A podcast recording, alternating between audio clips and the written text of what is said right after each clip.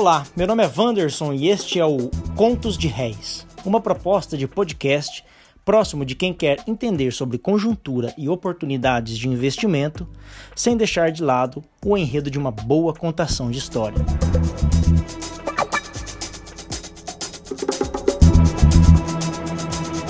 Como primeiro episódio, eu gostaria de compartilhar contigo a proposta desse trabalho e te convido a participar dessa conversa, sugerindo, criticando e dando sua contribuição, tanto em forma de comentário ou compartilhando esse conteúdo.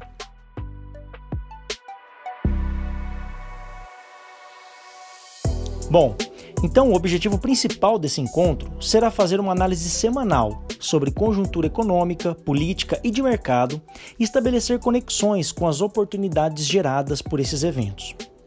E para começar, eu preciso te contar uma coisa. Estamos mergulhados em uma pandemia e talvez precedendo uma crise financeira nunca vista neste século. Há quem diga que a crise que se aproxima já é comparável à Grande Depressão de 1929.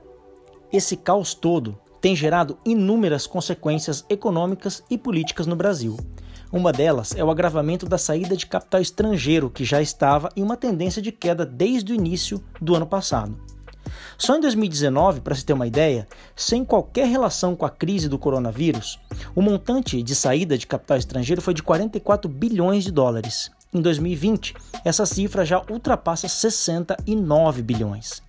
Dentre os fatores, eu destacaria a falta de uma sintonia política entre os poderes executivos, o Congresso e o Poder Judiciário, e a falta de um plano claro de crescimento econômico por parte das autoridades brasileiras.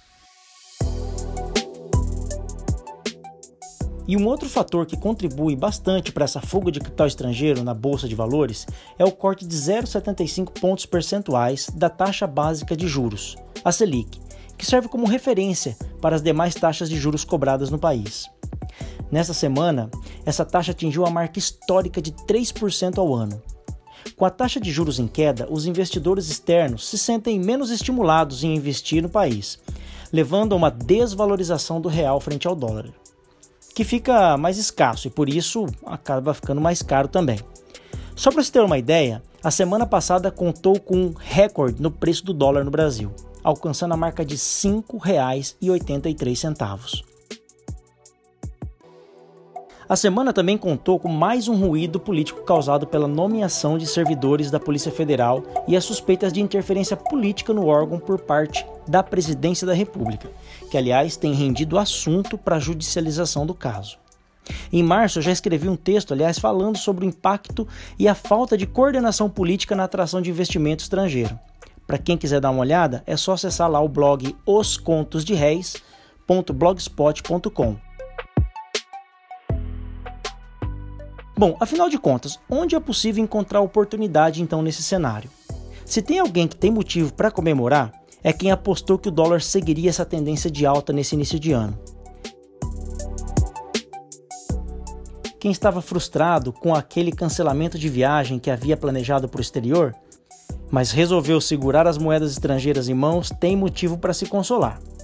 Uma outra janela de oportunidade nessa conjuntura é acompanhar a retomada do crescimento econômico, que ainda está um pouco incerto. Ao que parece, a crise sanitária veio para ficar mesmo e pode durar inclusive o ano todo se não houver coordenação política para uma ação efetiva e conjunta. E com isso, a queda do apetite de compra dos consumidores pode afetar a expectativa de retomada de crescimento a partir do fim da quarentena, que aliás a gente não sabe quando será.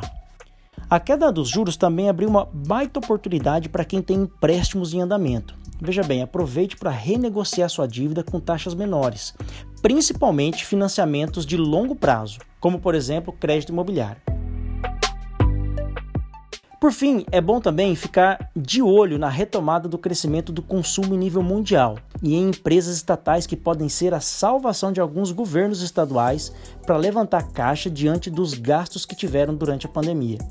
Em especial, empresas de saneamento básico, cuja valorização está diretamente ligada às expectativas pela aprovação do novo marco legal do saneamento básico. E agora, o conto da semana. Era uma vez um rapaz chamado Fernando, que não era lá muito bom de briga. Por isso, ele tinha um amigo campeão de boxe nos anos 90 e nos anos 2000, que se chamava Bob. O Bob era um campeão inigualável naquela época. Mas ultimamente ele andava meio indisposto, sem muita animação para treinar e acabava ficando mais tranquilo em sua casa sem muito treino. De repente, um outro rapaz, bom de briga, se muda para a mesma rua do Fernando e do Bob. Ele se chamava Peng. Era campeão de Kung Fu e estava no auge da sua carreira como lutador, ganhando muitos prêmios e não era muito fã lá de confusão não. O Fernando, porém, ao invés de estabelecer uma relação de amizade com Peng, passou a provocá-lo para fazer bonito para seu amigo Bob, que sempre o protegera.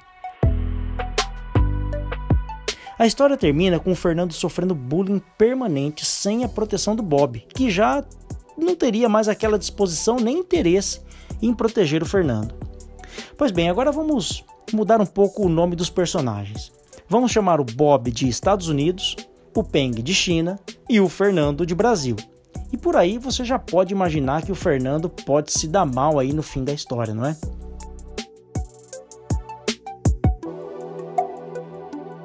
Após essa pandemia, a China sairá fortalecida e como candidata a assumir a liderança econômica mundial. E quem tiver boa relação com aquela potência pode ter oportunidades comerciais diferenciadas no futuro.